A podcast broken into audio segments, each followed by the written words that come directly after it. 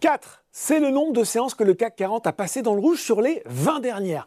À peine le temps de faire une pause hier, le voilà donc de nouveau à l'assaut de nouveaux sommets et il clôture la journée à plus 0,47% vers les 5534 points et presque 3,3 milliards d'euros échangés. La tendance, elle était bien orientée dès la matinée grâce aux chiffres de la croissance chinoise ressortie à plus 4,5% en glissement annuel au premier trimestre, un chiffre meilleur qu'attendu qui est logiquement dû à la fin des mesures sanitaires très restrictives mises en place pour lutter contre le Covid.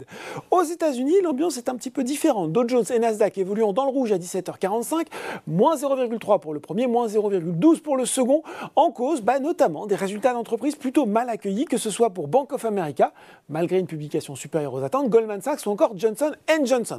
On revient à Paris, on regarde les valeurs en haut, c'est bien, c'est une quatrième journée de forte progression pour Orpea, qui gagne désormais plus de 50% sur les cinq dernières séances glissantes. Bolloré grimpe également alors que le groupe est en négociation exclusive avec l'armateur français CMA CGM pour vendre ses activités transport et logistique sur la base d'une valeur d'entreprise de 5 milliards d'euros, effet euh, sur Vivendi, hein, contrôlé à 29,5% par Bolloré. Odo, qui a maintenu sa recommandation à surperformance sur Vivendi avec un objectif de cours de 13,50 euros. Rappelle que Bolloré pourrait franchir le seuil des 30% du capital. Notre scénario reste une offre de Bolloré sur Vivendi et non une cession de titres, toutefois tout à fait possible, conclut le courtier. Ça accélère aussi pour Forestia en léger repli hier dans la foulée de la publication de son chiffre d'affaires trimestriel, pourtant supérieur aux attentes, cette fois c'est Invest Securities qui a réitéré son opinion achat avec un objectif de cours ajusté de 29 à 30 euros. Et puis sur le CAC 40, les bancaires reprennent du terrain à l'image de Société Générale ou BNP Paribas. On regarde maintenant les valeurs en baisse. Solution 30 et lanterne rouge du SBF 120 devant SES et Valneva.